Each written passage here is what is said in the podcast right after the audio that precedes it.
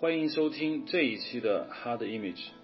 呃，这一期跟我一起主持节目的是上次呃那一期播客《新浪潮语第六代》曾经跟大家这个一起聊天的吴伟伟。呃，吴伟伟，呃，这一期的主题呢是电影院，但是我真的有点好奇，就是你为什么会选择电影院这样一个话题？因为我觉得这是一个特别应景的话题，因为十一。黄金周好像电影院都特别热闹，大家有那么多的大片上，从《黄金时代》《心花怒放》到《亲爱亲爱的》这么多的大片一下上来，但是我我我感觉到中国的这个电影院现在这几年的变化特别特别大，就是这个变呃电影院都修的特别漂亮。啊，而且你们的整个的内在的设设施啊，干什么的都都特别特别棒。但是我觉得你是不是？因为我觉得就是已经这个变化已经应该有个十年了吧？你是不是才从那个法国回来？因为我没有我我回来有有两年多了，但但是我我我亲身的感受到，我就觉得这两个国家的电影院有相当不一样的地方。比如说在中国。电影院的设备设里面做的设设施都特别特别棒，有在这个北京还有的电影院甚至是可以躺着看电影的，可以把整个座位放倒那种。那我觉得他们在看电影嘛。对他们，他们就完全是一种享受。但是我觉得这这这在法国是不可不可思议的，法国根本就没有这样的这种。嗯，就是比较奢侈的这种。法国有那种，比如说就是情侣电影那个。没有，没有，没有。法国也有包包厢，就是那那是戏院有包厢，在电影院是没有包厢的。他们他们的都特别特别普通，而且可以说百分之七十到八十的法国的电影院，就是特别是艺术电影院，都非常破旧，非常非常陈旧。在中国，基本上你可以看到，就是像相当于乡村的。那种电影的电影院的设备，他们在他们那儿，在巴黎能看得到。但是中国乡村应该没有电影院了，对，改成了录像厅啊、台球厅啊。对，现现在现在乡村也也也也非常多。你看现在我们看到这个电影的这个票房的数据里面，有很多二三线城市，甚至于三四线城市的这个票房都非常高。而且中国现在很多电影的票房。基本上都是靠三四线城市拉动上来的。我我刚才看到一个，就是做这个节目之前做准备的时候，看到一个统计数字，就是说现在一二线城市整个票房是占到三成。对。然后三四线城市基本上是一二线城市票房的两倍半。对，现在所以有一个口号，就是现在的导演都是为三四线城市的年轻人在拍片的。所以，所以这也是现在现在有个这样的说法，所以，但是我我我个人觉得就是非常有有一个很悲哀的，就是中国的电影院越修越多，而且像 IMAX 这样的这影厅越来越多，但是里面放的东西的质量显得就是不尽人意，而且已经是一个比较长期的这么这么一个一个现状了。呃，就是。你知道吗？在《小时代》上映之后，不是获得空前的票房吗？当时《纽约时报》有一个影评，当时我在知乎上还还转了一下，就是说，他就分析为什么《小时代》的票房那么高。他说，在一在二零零九年开始到现在的二零一三年，因为《小时代》二零一三年上映的吧，呃，就说这十几年中，中国的城市化率从原来的百分之大概四二十九，现在到了百分之四十九。呃，我具体数字我可能会有记错啊。也就是说，这十年之内，中国的这个城市化人口增了百分之二十。那也就是说，中增加好几亿这样的人口。那这几亿人口，他们是怎么变成城市人？他们只是由于城市的扩张。电影院已经修到那儿去了，他们从以前的这个居住在乡村，他们变成了城市人。可是他们的思维不可能那么快，所以呢，这一群人就恰好成了这个《小时代》的票仓。就是说，这些人会涌进电影院看看《小时代》，为什么呢？他们觉得啊，有钱、奢侈、一线城市的那种那种光怪陆离的生活就是这样的。可能在我们看来，《小时代》很幼稚，我们是无法理解那些。呃，那些就是现在《小时代》的这个观众啊，他是怎么去看待我们认为那个电影里很很可笑的，他这么一回事啊，正好印证你刚才讲的，就是说，虽然 IMAX 影院有很多，但是呢，或者是豪华大电影院也特别多，但是没有太多好的电影。但是你知道吗？在二零一一年，呃，差不多一一年底的时候，我回到中国，呃，这之前在法国，在巴黎这样的一个城市，呃，如果没有记错，零九年还是零八年有那个那个大片儿，呃，卡梅隆的大片儿。呃，零八年、零九年，零八年，阿凡达，阿阿凡达上映的时候，呃，你知道在巴黎，整个巴黎只有一个 IMAX 的电影厅，嗯，还是在迪士尼广场附近，嗯，就是说，在整个全巴黎那么多电影影院，有几百个电电影院，但是只有一个影厅是可以放 IMAX 的，所以这是难以想象的，在在在整全巴黎都是这样。为什么呢？因为。没有 IMAX 的电影呃片源可以可以公放，而且法国人他们更看重的是质量，而不是看重的整个的这个观看的效果，所以他们的影厅的效果都不是特别特别好，都远不如中国的硬件的设备，所以这这叫后发优势。对，但现在慢慢的，我听说已经开始慢慢普及了，就是说他们影厅也开始加装，因为这个技术不是非常难，他们也开始加装。但是你你可以想象，在《阿凡达》。在全巴黎都是大家排队去看《阿凡达》，但但整个能看到 IMAX 的只有一个影厅。但是我想知道，巴黎当时上映《阿凡达》的时候，是不是也很疯狂？非常非常非常疯狂，很难买到票。那就证明巴黎人对 IMAX 并没那么拒绝，为什么不多修几家呢？没有这个意识，我觉得这个也因为和这个法国的这个电影的文化、电影院的文化有关系。因为法国的电影院的文化其实呃呃，法国整个是有两个这个电影。电影院院线来来组成的一个是这个呃高蒙的电影院线，呃高蒙和百代他们后来合并了叫高蒙百代院线，还有一个就是 UGC 的院线，啊这这两个院线现在是整个法国最大的两个支柱的院线，呃那么除此以外，呃更多的能够占到整个市场百分之五十甚至六十以上的都是一些艺术电影的院线。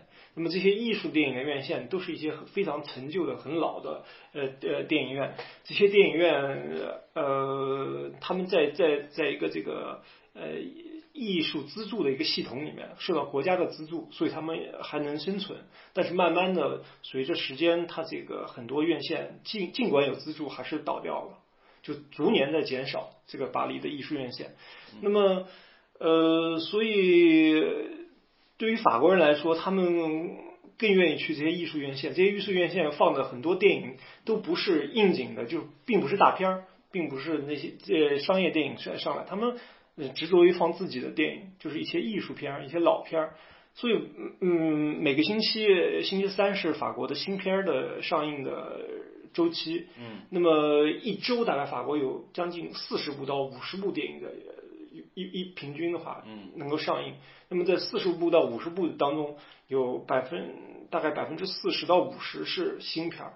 那么还还有一有时候有百分之三十到四十是是一些老片儿，修复以后，嗯，重新上映，甚至于一些老片回炉重新放。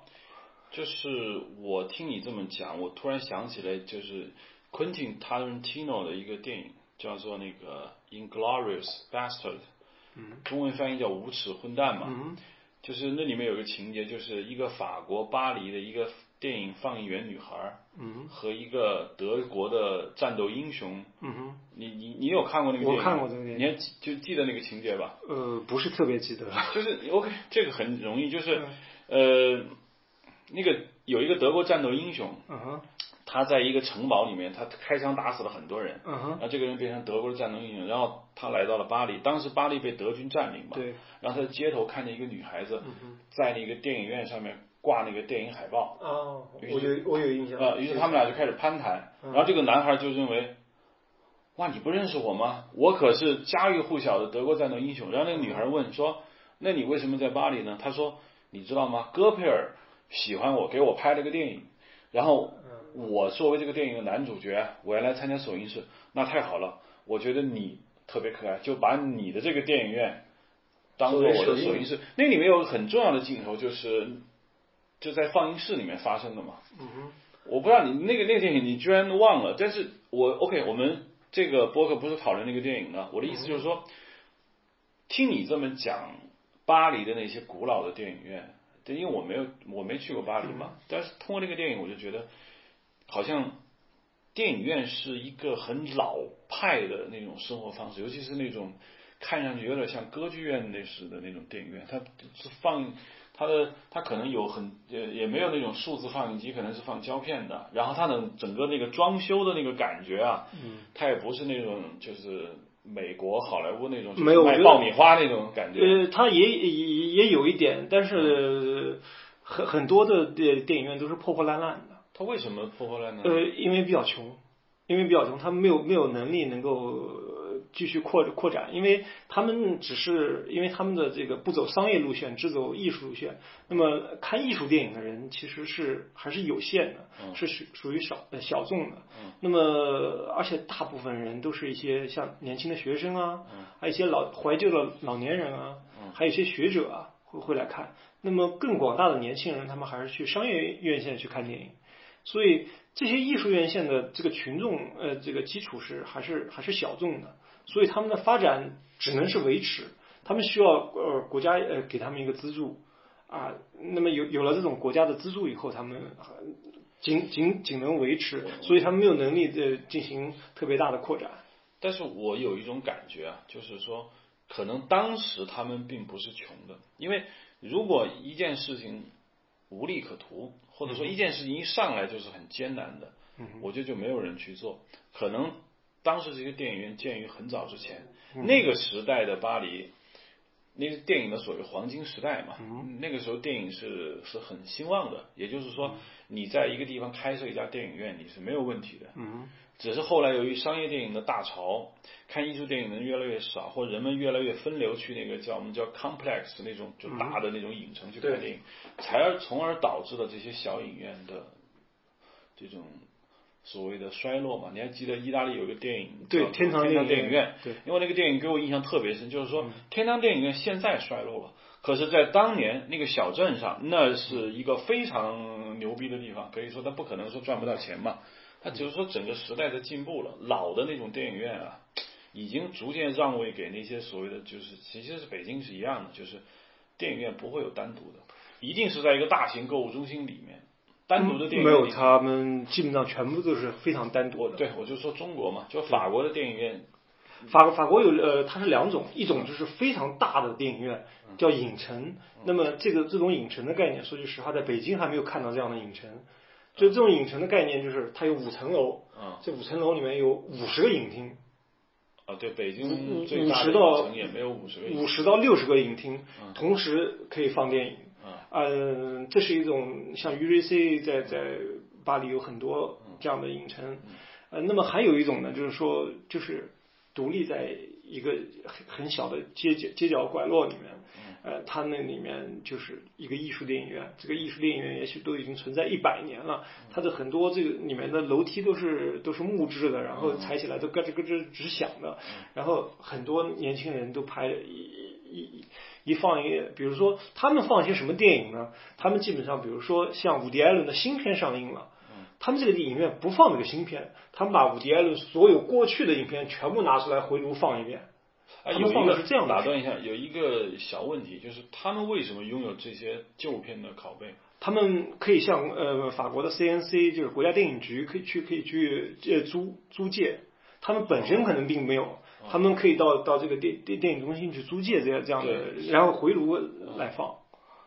对，我 OK，有可能吧？因为我刚才看你这本书叫《巴黎电影》。对，这个是一个就是台湾的这个电影电影学者叫彭怡平写的，呃，有兴趣的人可以去看一下。这这本书对于这个介绍巴黎电影院，呃，非常丰富。对我刚才看这个书有两个印象特别深，一个就是。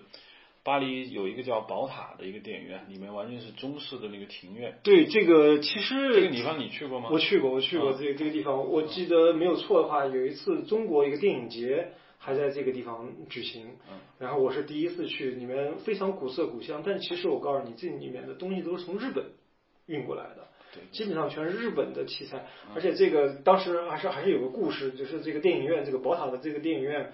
它是这个法国一个非常大的商业集团，叫 Bon Marché，Bon Marché 是个做超市的一个集团。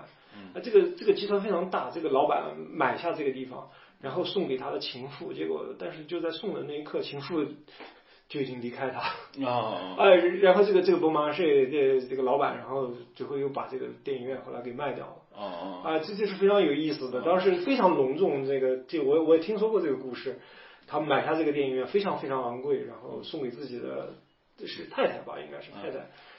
对，这个这个地这个地方，像巴黎有很多，这个是属属于呃，它的庭院都很漂亮，而还属于比较啊精致的一个电影院。那么更多的很多的呃巴黎的艺术电影院都是非常破烂。在一些，他们大部分的聚集于拉丁区，然后拉丁区是一个法国的这个大学城的地地区，索邦大学所在地。什么叫拉丁区？拉丁区就是这个这个拉丁区是法国的市中心的一一块地方，这是个是个相当于大学城，以索邦大学为中心，就是人文氛围非常非常呃浓浓郁的一个一个地区。这个地区的电影院是非常非常多的，而且很多这个呃这个。文人都喜欢在那儿聚集。那么我我其中有一个电影院就叫做拉丁呃拉卡斯贴拉丁呃拉丁纳呢，好像就这这个名字的电影院，它就是叫拉丁电影院，嗯，拉丁区电影院啊。这个电影院里面它放的很多都是老片子哦，啊，而且呃很多时候它会放一些这个啊试验电影。那么比如如果我没有记错的话，在这个以这个电影院为中心和它相隔的不不远。还有一个叫赫弗莱，赫弗莱的电影这个电影院呢，它叫反射电影院。这个反射电影院里面放过很多艺呃艺术电影，呃，如果呃应该是王斌的《铁西区》，首映就是在 h e f l y 这个电影院，当时放这个九个小时的电影，啊，放对九个王王王斌的《铁西区》，这主板是九个小时，它分分了三次放，把这部电影分分成三次放的。如果它的首映就应该是在这个啊，听起来就是，当然我就我没有去过，但是我去过香港那个油麻地艺术影院，我觉得当然香港不可能跟巴黎相比吧，就是因为我当时去香港油麻地那地方，因为我有我电影学院有一个女同学，很很美丽的女同学，我当时去香港，我说 OK，我要我要你，就是我跟那个同学打电话，她住在那个新界，我他说。他说啊，罗登，你要不要去什么呃铜锣湾购物？我说 OK，迪士尼我都不去，我要去那个 TVB 经常拍戏的地方。他说那你就去油麻地，然后我就跟他去油麻地看见了油麻地警署。当时我我没有注意到旁边有一个艺术影院，那他也没有是是叫百老汇吗？啊对，应该叫对，但他也没有他也不认为我我会去那儿，他会带我去什么果篮啊那些就是港港港剧去的地方。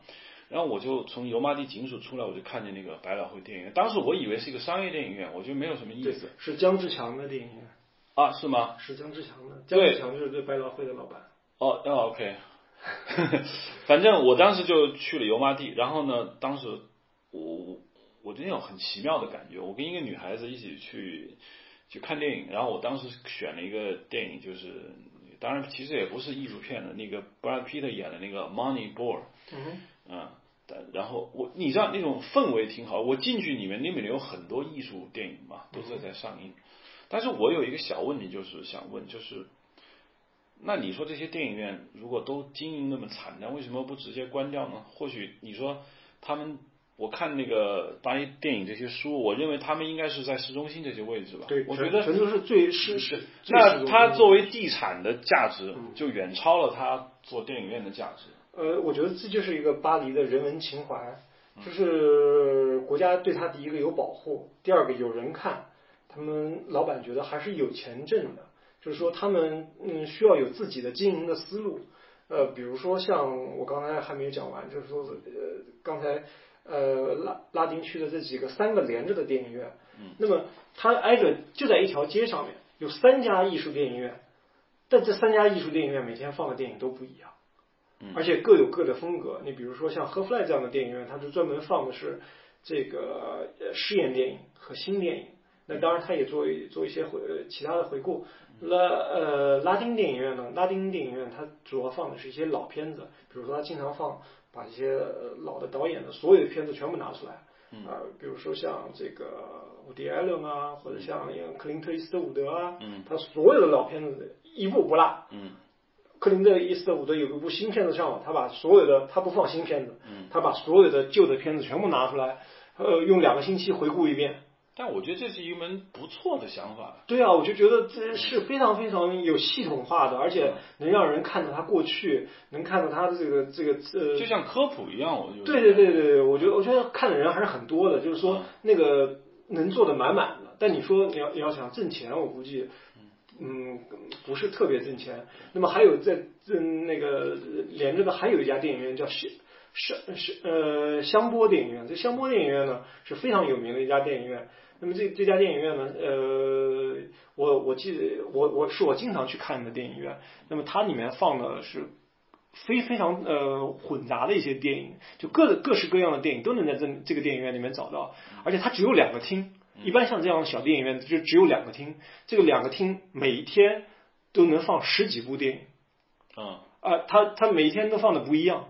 啊，然然后呃，这个电影院为什么有名？就是如如果我没有记错的话，我当时嗯第一次去那儿，我就看到他的一幅宣传画，宣传画上面呃是就是巴黎一九六几年五月风风暴的时候，呃五月风暴就是文化大，因为中国的文化大革命引起了法国的这个学生运动，那么五月风暴的时候，这个警察在香波电影院这儿筑起了一道人墙。不让这个学生来冲击他们，那么当时香波就是一个非常非常重要的标志，嗯，啊，它是成为一个，它成为一个法国的巴黎的历史了。那么当时为了配合这个画，他们当时是这个香波电影院，它是把啊所有五月五月风暴和五月风暴有关的电影全部拿出来，又又做了一次展映，嗯，让人们能够回回忆起来，这为了纪念五月风暴，嗯，让让人们能够回忆起来这些东西。而且，呃，这些艺术电影院，它它都有非常自己的特色，就是说，呃，每一点细节都能看出它的这个精致。这些艺术电影院的票的背后，全部都是每个电影的宣一一个电影的宣传画，而且他们每次印出来的票都不一样。我从法国回来，我收集了整整一大袋的这个电影票，这个电每张电影票的背后都是不同的电影明星，嗯，或者是这个电影电影的海报。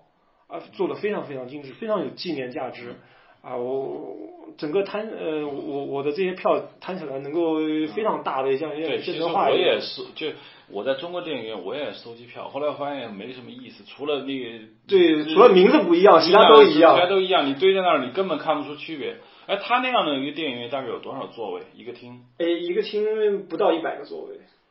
两个厅的应该就就就就有有的有的会大一些。它有就是那种比如说啊杜比环绕。这这都有，这都有，这些呃是应该有的。标准的标准的它都有，就是没有 IMAX 这样的大的屏幕，它的屏幕都是中等大小的。这些厅都是比较，当然有一些艺术电影院是啊厅呃屏幕是非常非常大的。嗯。啊，那那些电影院也经常做一些首映。嗯。啊。所以这个法国的这个电影院的名称有很多很有意思。你比如说像它叫有有个电影院叫嗯 Grand Action，Action 是什么意思呢？Action 就是开拍。啊，Action，Action 就是英语当中的 Action，就是开拍，它就叫叫开拍电影院。那么还有一还有一家电影院，我记得就叫 Cine de Cineast，就是呃 Cinema de Cineast，就是电影艺术家的影院。哦，它叫电影艺术家影院。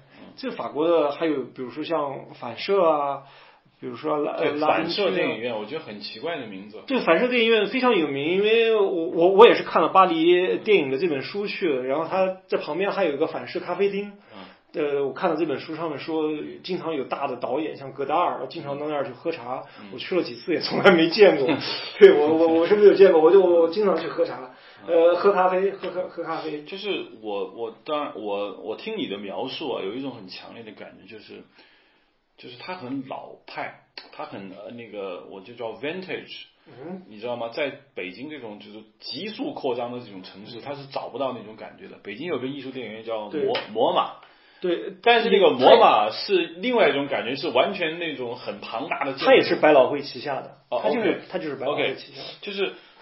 就是摩马已经修成了一个相当漂亮的房地产，嗯哼，它不可能像你说的，在一个市中心的一个很棒的地方有一个一百多座的那样的一个影厅。你知道，在北京市中心有那么一个地方，我立刻搞成商铺，我也不能搞成电影院。对，就是它是一个很有文化传统。因为法国，我不知道当年卢米埃尔他们放电影是在咖啡厅，是一个大咖啡厅。那个大咖啡厅现在还在吗？哦，我听说好像已经不在了，但是我我没有这去证实过啊。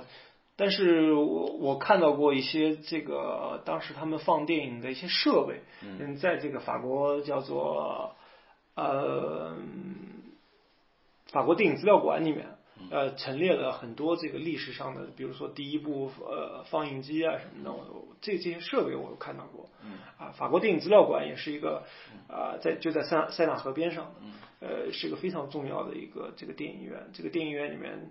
啊，非常经常会非常系统的放一些电影，呃，特别是一些著名的导演的回顾展，嗯，比如说像哈内克，嗯，当他的白丝带上映的时候，他把所有哈内克，包括以前在呃拍的一些电电视的产品作品，全部都拿出来放，非常非常全面，包括他放过戈达尔的全本，嗯，就是所有呃是从嗯戈达尔的第一部短片一直到到他最后一部片子。嗯，有一个呃，其实挺私人的一个小问题，就是看电影的时候有人打电话吗？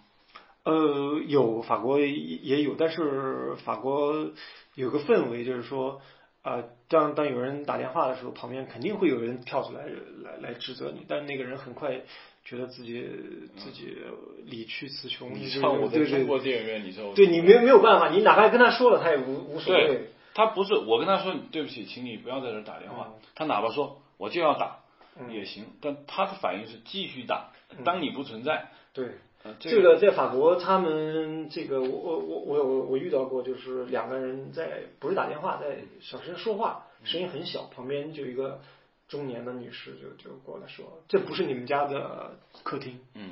啊，那这很很快就就没有声音了。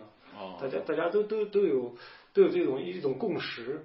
那么，那么这这种电影的氛围，我觉得在中国是非比较比较难。那你在中国，它其实谈完了在法国的这个感受吧？呃，你有没有在别的国家看过电影呢？嗯，我在荷兰应该看过一次，但是我觉得，呃，印象非常淡淡了。我觉得没有特别特别深刻的印象。啊，我曾经问过这个我的一些美国同学，啊，我说纽约怎么样？啊，因为我我们知道纽约是是一个这个电影的非非常呃一个大的地方。那么我的美国同学说纽约不如巴黎，就是整个巴黎的这种电影的氛围是太太强了，而且你你能在巴黎嗯每天都能够看到不同的好的电影。就是呃我我我个人的一个感受就是在中国啊电影厅那么漂亮。其实每每个星期有不少新片上映，但是我一年能够激起我的欲望想看的电影可能不超过五部左右，啊，包括进大片引进的大片，嗯，但是你知道我在巴黎，我每天都像赶场一样的去到处看电影，你知道吧？而且作为你这种学电影的人来说，还是对于普通人也都可以都可以，因为呃因为在巴黎看电影非常便宜，就它和中国还还不一样，大概多少钱？就是。他们是这样的，呃，如果单次的电影票和中国应该差不多，大概是八十块钱、九十块钱一张票。但是吗？对，嗯，八十块钱到九十块钱，呃，甚至于如果是 IMAX，可能要到一百二了，我听说。那么，呃，它都有打折，它都有打折，而且这个电影的随着时间这个慢慢，嗯，到了第四周、第五周的时候，它的折扣会更多。啊，所以很很便宜，而更多，而另外一个非常大的优惠就是说，法国有一个叫做像地铁票一样的呃那种年票啊，就对这种它是通过两个这个院线来控制的，一个 UGC，一个是高蒙的院线。那么这个联票是是非常便宜的，是一个月差不多一百多人民币，你可以在这个院线里面的所有电影院都可以通看，嗯，就无无限场次都可以通看。一百一百多人民币，那么我呃我们还有一种是两，它它可以有两人制的，这两人制的它还非常好，就是说有一个人是固定的，另外一个名额是你可以随便邀请谁都可以可以跟你一块儿去看，差不多是呃两百到三百人民币一个月，而这里面它这个电影院除了 UGC 以外，它还包括了基本上百分之八十的艺术电影院，嗯，就说这些艺术电影院看的电影你可以随便看，差不多三百块钱一个月。那你在巴黎有没有去看那些，比如好莱坞的电影？有。啊，那是一种不一样的感受吗？在在巴黎，什么电影都有，有好莱坞的，还有墨西哥的，还有中国的，就是这世界各地的，甚至还还有很多非洲的电影。它世界各地的东西都输送到巴黎来看，就是所有好的电影，我们都能在巴黎能够找得到，而且很多的首映都都都都放在巴黎。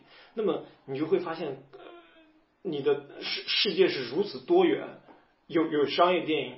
也有各种各样的艺术电影，这些艺术电影也有非常非常极致的，还有很很多色情电影。嗯，啊，那么法国有有有一个电影院，我我记得是在这个巴黎北站附近的，呃，他就就专门放色情电影。嗯，而且据我所知，他以前还是呃，就是不限场次，就可以可以轮着看的。对，好像色情电影院都是这样。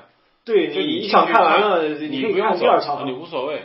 反正你什么时候来，什么时候走都行，只要你买一张门票，你就可以一直看。对，但它并不是黄色电影，就是类似于三级啊，这这这样，它不是完全是黄色电影。就是呃，这个电影院呃，我的印象还是蛮深刻的，就是特别破烂，就是特别特别破烂。它有一个厅可能还装修过，还有一个厅就有点像乡村，中国乡村的，因为它是一一长条的凳子。放在那儿，凳子有靠背吗？好像都没有靠背，如果我印象。那就跟录像厅似的。就就像中国的录像厅一样的，就是当然里面的人也不多看的。我去过也去过一次，呃，当时我还记得他放的叫 Short Bus，啊，是一个美国的这个像三级一样的电影。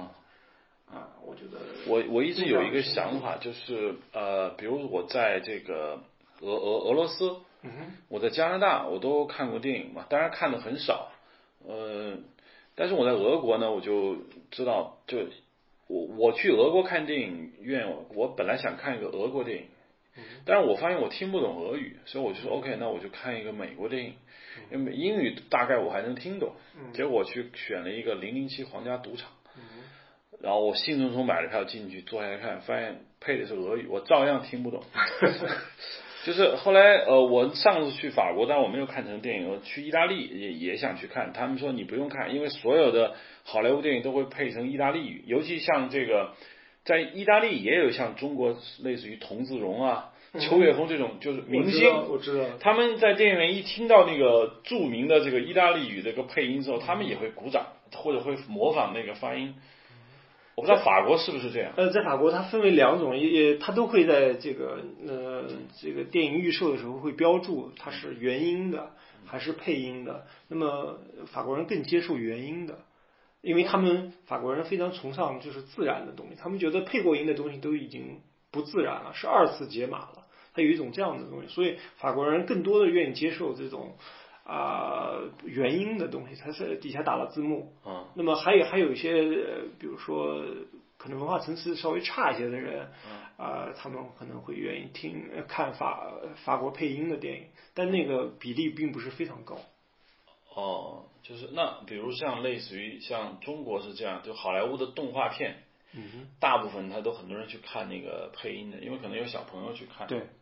这样是也有可能，因为小朋友不可能去看字幕嘛。他他都有个呃，他都有这种选择给你提供，就是说你可以选择这个配音的，也可以选择原音的啊。所以呃，我我觉得这是个反反正蛮自由的一个一个一个选择。反正呃，巴黎有那么多有有有大概至少有几百家电影院，几百家电影院，你这这家电影院没有原因的，你可以到那家电影院去。有一个挺重要的一个事情啊，就是想跟你探讨一下，就是。你知道吗？比如说，你说有很多艺术这个电影院，也有很多喜欢看艺术电影的这些人，比如说包括你啊，你是学电影的。但是你知道，还有一种叫，也有一种影迷，你不能说他们没文化，他们就是吃爆米花的。比如说，在美国，这个《星球大战前传》首映式，大家会提前一天去排队，就。他也是一群人，这群人对电影也很热爱，只不过他们可能没有去热爱那个艺术电影。对，他们对那个商业电影的，他就是他们已经把《Star Wars》这个《星球大战》这个电影已经看作了一种比电影更高的东西，那也是有信仰的，那是也有精神的。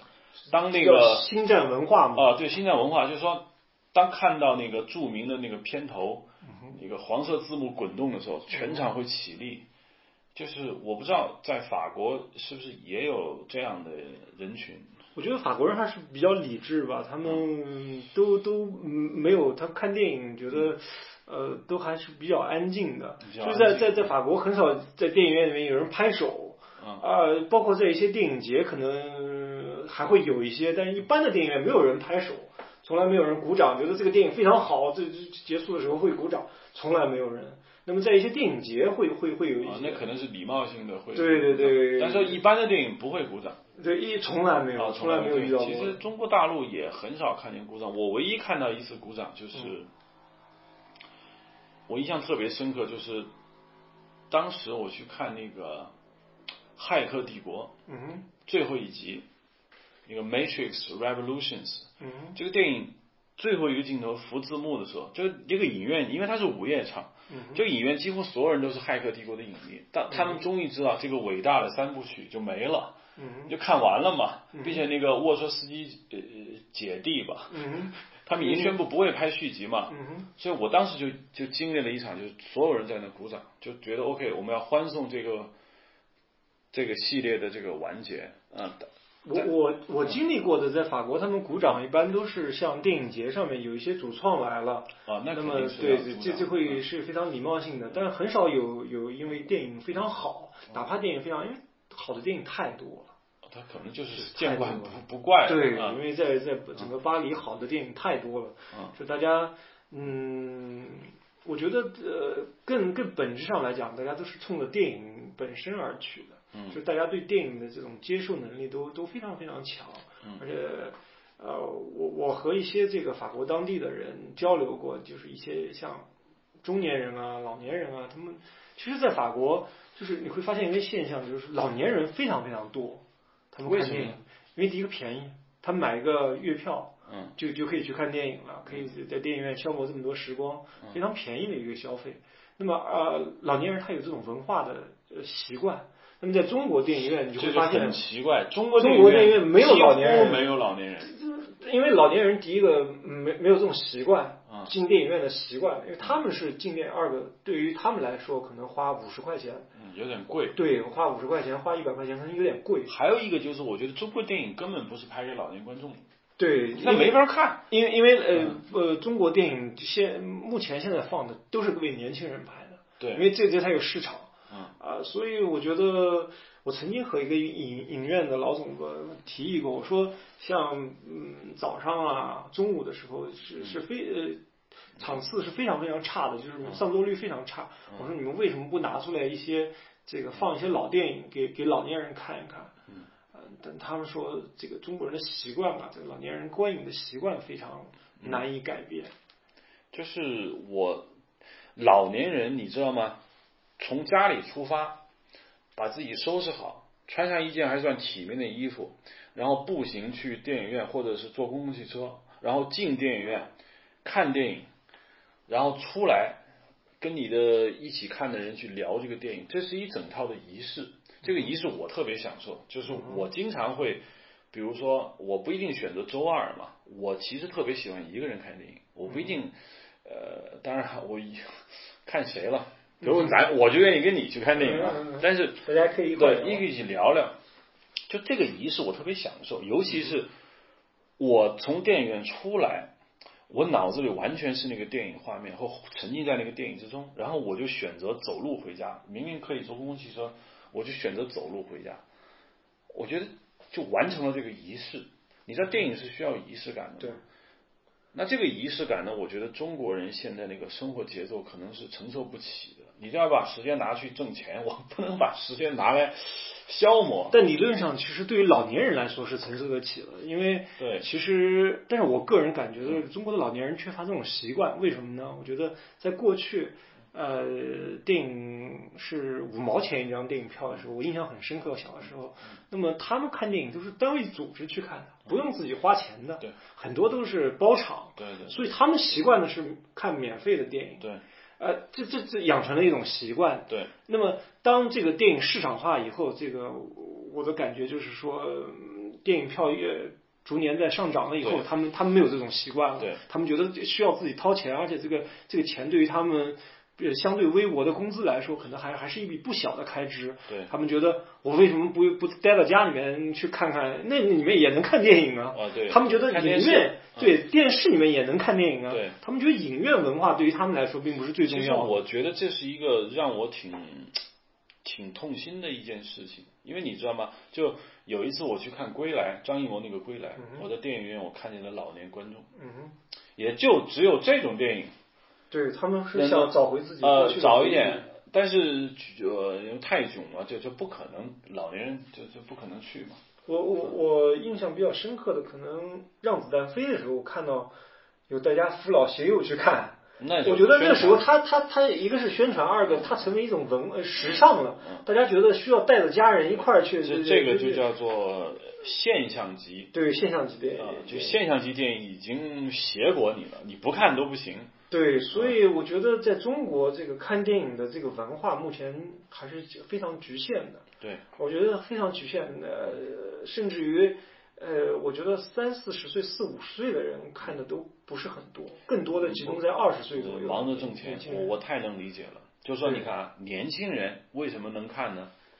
因为他的时间很多，虽然很忙，可是他的未来是一片光明的。他在这儿，他可以浪费点时间去看电影。可是对于三四十岁的中年人来说，现在的每一秒钟都宝贵的。他他不可能，尤其你要成功的人士我不管，就是比对于一些所谓上班族啊，他他三四十岁压力最大的时候，他现在真的是不可能去看电影，整个生活节奏太快。我觉得可能更更重要的一点是，电影现在成为非非常廉价的一种消费，休闲消费。为什么？就是说你你现在如果去餐馆，嗯，或者去咖啡厅茶呃呃茶座啊什么，你去如果要待上一两个小时，呃，你可能花的远不止三十块钱。嗯，而现在年轻人，比如说他们要谈恋爱干什么，两个人花上六十块钱，呃，通过团购打折一下，六十块钱可以消费一个半小时，甚至于两个小时，嗯这是变成一个非常廉价的消费，在比比在去卡拉 OK 厅啊干什么都要廉价的很多，所以这个年轻人呃觉得这就太便宜了，而且还是个赶时尚的一个一个一个标志。其实，在五六年前，就是去电影院看电影，我还被人笑话，真的。对他他们问我去干嘛了，我说我去看电影，他们说，哎，看电影干嘛？又不是谈恋爱。我觉得也也也有很长一段时间，中国的电影院是农民工霸占的，就是在这在在在这个商业对情侣起步，对情侣和农民工，嗯他因为呃没人去看电影，电影都不好看，嗯二个这个商业化的做的都不太好，那么呃只有农民工去看，情侣去看。嗯那么现在这个时代，呃为为电影院越修越多，年轻人呃大量的涌入，就是因为我觉得它是一个非常便宜的消费，而且非常时尚。嗯大家呃，你看完电影可以和周边的人聊天儿，如果你不聊这个内容，不聊太久，大家会觉得我我太落伍。out，对，out 了。所以我觉得电影现在看电影是一种时尚的表现，而且是非常廉价，这是最重要的。我看到一个数字，说这个中国的银幕数现在已经过两万了。对，会还会增加。这这就是说，在之前我开始注意到中国银幕数这个这个事情的时候，当时中国银幕数是四千六百块，嗯也就是我还没等我反应过来，这数字已经涨了五倍。然后呢，我当时想，哎呀，中国的这个银幕数涨这么快，会不会整个市场的体量超过美国？因为你知道，呃，变形金刚四在中国大陆的票房已经超了美国国内的票房，嗯哼，所以我们中国上下是一片的叫好嘛。对，大家这个所谓就是说我看好这个市场，尤其是现在房地产商盖房子的时候，他们也会大肆去盖电影院嘛。我认识很好多个这个中国的电影投资公司，很大规模，但是他们选择的是去盖电影院，而不是去拍电影。他们觉得电影院第一，我电影院是甲方，我是产业链的上游。嗯哼，中国电影不好看，我可以看放好莱坞电影嘛。对，总之，我才是最终的赢家。第二，房地产当时很看好，说我盖不了电影院，大不了我我我改写字楼总总行吧。所以他会投资这个这个银银幕。后来我一看这个数字，美国银幕数是四万，美国只有两三亿人口，中国现在有十四亿人口，也就是说，按照人口平均比例的话，中国要到十六点九万块屏幕，嗯，才跟美国的人均拥有屏幕数相同。这不可能吧？我说中国现在两万涨到十六万，那要涨八倍，那是不可能的。然后我看了一下这个票房，美国去年的国内总票房是一百亿美元，中国去年的国内总票房是二百一十五亿人民币，相当于三十五亿美元。也就是说，中国的票房也就是美国票房的三分之一。其实有有那么一个声音，其实已经开始说，中国的电影票房和电影的这种兴旺是一个泡沫。嗯，你对这个问题怎么看？因为我觉得现在很多，包括盖电影院都在赔钱。是吗？当然，我我我认识一些影院的人，他们其实现在新新盖的一个电影院，它的很大的一部分就租金非常贵。嗯。他们这个整个的装修啊，干什么的，非常投入非常大。那么每年的租金，呃，那么但是其实很多电影院呢，呃，虽然电影市场非常好，你票票房节节升高，可是上座率都非常差。据说只有百分之十五，我看到一个数字。也就是说，我我没有做过统计。对，我看到，当然不是我统计，就是说上座率很低，百分之十五，就平均一个影厅，也就是说一百个座位只有十五个座位有人。因为它这个是根据全天的同时的呃，这全天的进行平均了以后，因为其实呃从早上一直到下午五点钟以前，看电影的人都特别少。我有时候去看一个电影院里面，也就是两两三个人、三四个人。呃，这个非常多。那么晚上其实它主要是在晚上和周末。嗯。那么只只有在这个这两个阶段，那么它它要抵消掉呃很很漫长的一个一个这个空档期，就是说这个白天的这个时间。那么在中国就是比较悲哀的就是没有那么多片源，它只有那么几部电影。它又不能有片源。中国每年生产四百多部电影。对，但是很多都不能上院线。为什么不能上呢？因为因为大家觉得这个东西不挣钱，院线的老板觉得不挣钱，那么他们不愿意再再推出来，他们宁可空着。有你知道吗？有些电影院宁可空着，我不放，我不放，因为你放了以后，它有需要花电费，电费是一个很大的一个头。对啊，所以所以宁可空着，我我我我都不放。嗯啊，所以在在中国，其实呃，不要看影院非常挣钱，那那也是个别的现象。那么很多的影院都并且我听我做发行的人跟我讲，就是中国电影要想，比如某部电影要想卖座，很简单，拍的好不好都不重要，重要的是什么呢？占据票房，就是说一般占据排片排片，就我让我一个消费者到那个电影柜台前看到的满屏幕全是这个电影。对，你没你没有选择，你没有选。你一看《小时代》，《小时代》，《小时代》，我最记得《小时代》刚上映的时候，呃，北京的紫光电影院，嗯，所有全部放百分之百片排片率，所有的影厅，所有的厅就放这一部电影。对，就跟那个七点钟全国电视台都放新闻联播是一样的，就你没得选，你只能看。对对，中国还有一句老话。叫来都来了，你我不能走吧？对年轻人，其实无所谓。电影消费来说是是一个非常盲目，他们选择性非常呃非常弱，他们就是来消费的。所以看哪一部电影，对于一个谈恋爱的，对有一个现象，我不知道你注意到没有，就是有两种看电影的方式，一种是我在家我知道要看什么，于是我去电影院我买票进场；还有一种是，我到了那儿我再选，哎，我看哎这么多电影，那看哪个？可能女朋友一句话。我要看黄渤，OK，就就去了。我觉得更多的可能是后者吧。那么，其其实我我我我刚回国的时候看到一些电影的宣传，那么还很多人还有水军在豆瓣上面，在时光网上面要要要刷评论啊。现在你已经看的很少了，还还需要个雇佣一些这个影评人去去呃这个好评啊。那么现在你会发现越来越少了，这些经过市场证实以后，这些力量已经太薄弱了。豆瓣水军已经已经少了吗？对，我觉得已经非常少了，因为大家现在对于发行人来讲，嗯，他们都明白一个非常重要的，就是买通了院线，能够和院线达成关系以后，他们拿钱给水军，不如把这个院线经理请出来，你给我把钱给排满了。而且不光是院线的大老板。每一个院线这个底下的影院的老板，他们其实是一个很松散的关系。呃，比如说万达院线或者什么院线，它每个院线它有很大的自主权。哦。所以他们现在做发行的人，很多人我认识的，他们必须要买的定点要要对某一个院影院的老板做公关，才能拿到高高的排片率。OK，这个可能我补一个课，就是说，发行公司或者院院线公司并不具体去遥控某一个影厅放什么，那完全是那个影厅的经理自己决定。对他，他们会有一个政策性的指导，但是具体怎么拍片是每个影院的院老老板自己来决定的。所以现在很多这些。呃，影片的这个发行啊、销售，他们一直要公关到院某一个二三线城市影院的老板，必须要让他的高排片率，那么才才能够。所以我们就看到整个的市场，其实我们每嗯每个星期中国的电影上映数量是比较小的，一般在十部左右，可能可能都不到。就每个星期的芯片的数量，对，一个一个一个一个星期芯片的数量大概差不多不到十部左右。